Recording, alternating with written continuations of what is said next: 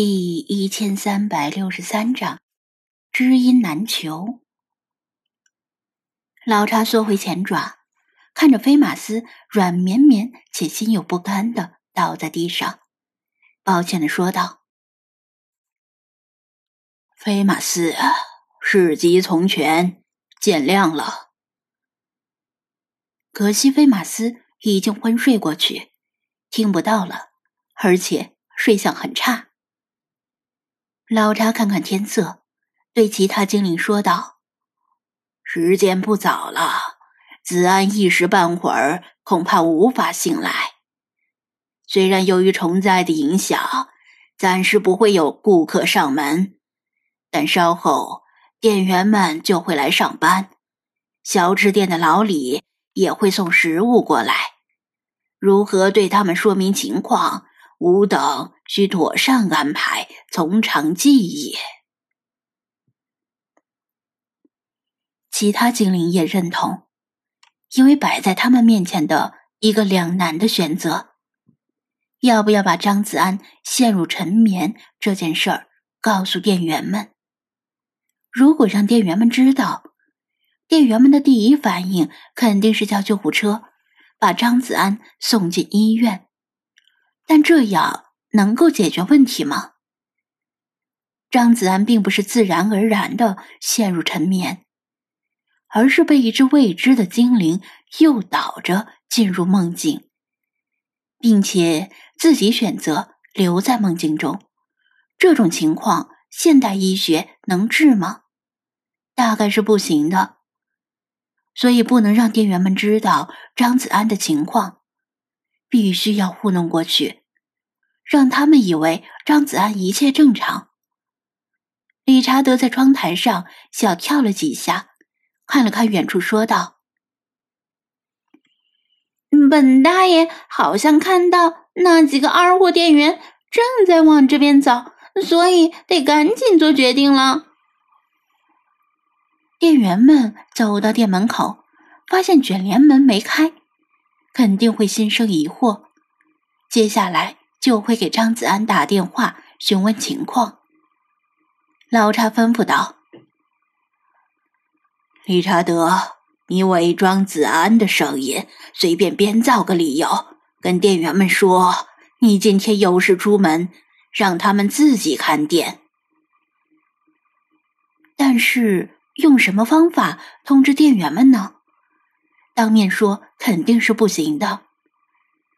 吱吱，派三窜两跳的跑到床边，从张子安的枕头下抽出他的手机，向大家指了指，然后拿起张子安的手，把他平时用于解锁的那根手指头按在手机指纹识别区，手机解锁，可以正常使用了。屏幕依然停留在宠物猎人的界面，但是电子地图上已经没有代表捕捉精灵的光团。精灵们知道张子安平时是通过微信跟店员们联系，但他们并不知道微信具体怎么使用，除了世华之外。派拿着手机摇摇晃晃走进浴室，其他精灵也跟着。世华又生气又委屈，明明只有他自己被蒙在鼓里，却还要被菲娜哄。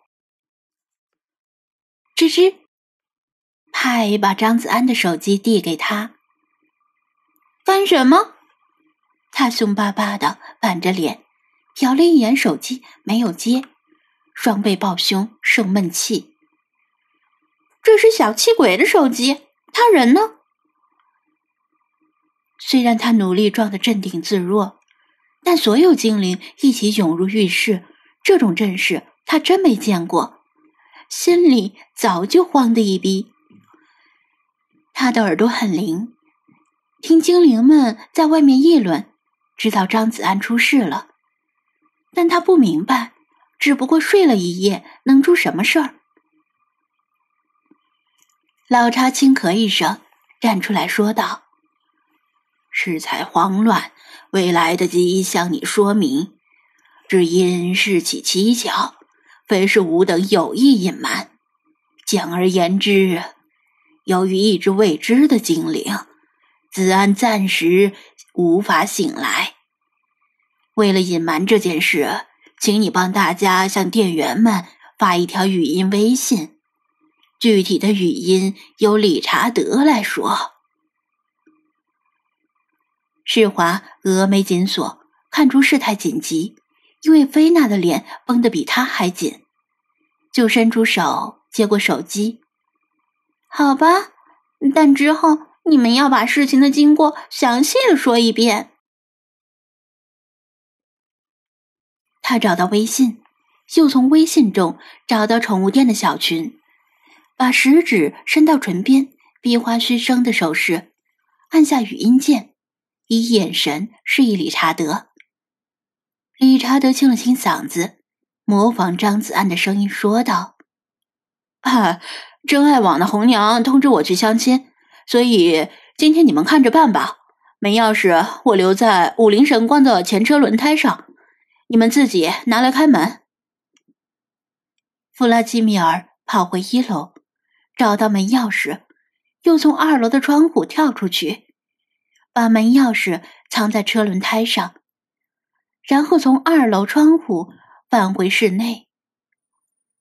世华松开手指，语音信息发在了群里。王乾，我操，师尊，您啥时候注册了真爱网？李坤，怪不得能让师尊您舍弃生意不做的，也只有相亲了吧。店员们嘻嘻哈哈的发来语音，这些傻瓜。理查德遗憾的摇头，一副曲高和寡的落寞模样。如果是张子安那个白痴，肯定第一时间反应过来并吐槽。反应过来啥？其他精灵不解的问道。理查德拍拍翅膀，为什么是真爱网？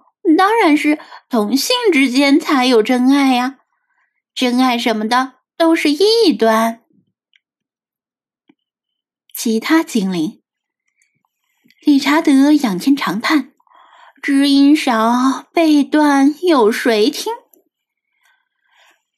老查欲言又止，因为他明明记得是弦断，背断是什么鬼？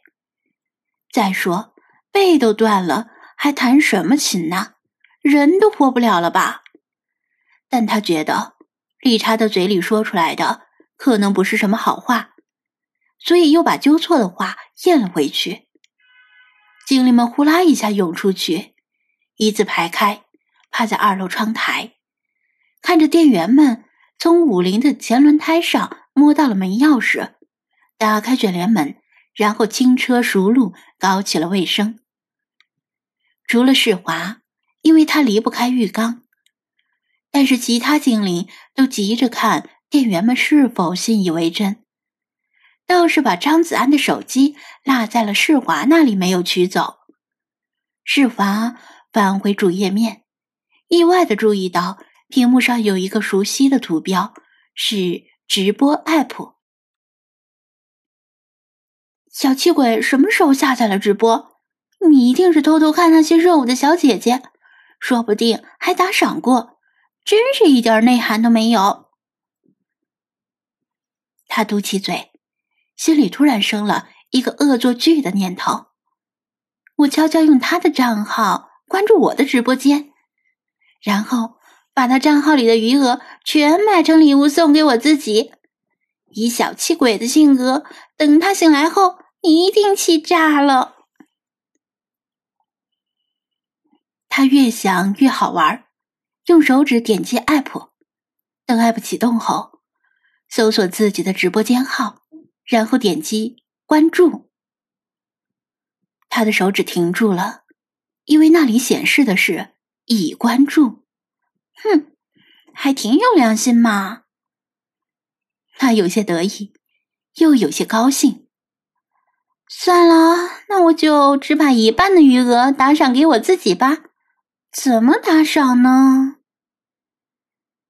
他没有打赏过别人，切换到我的页面，想看看余额还有多少。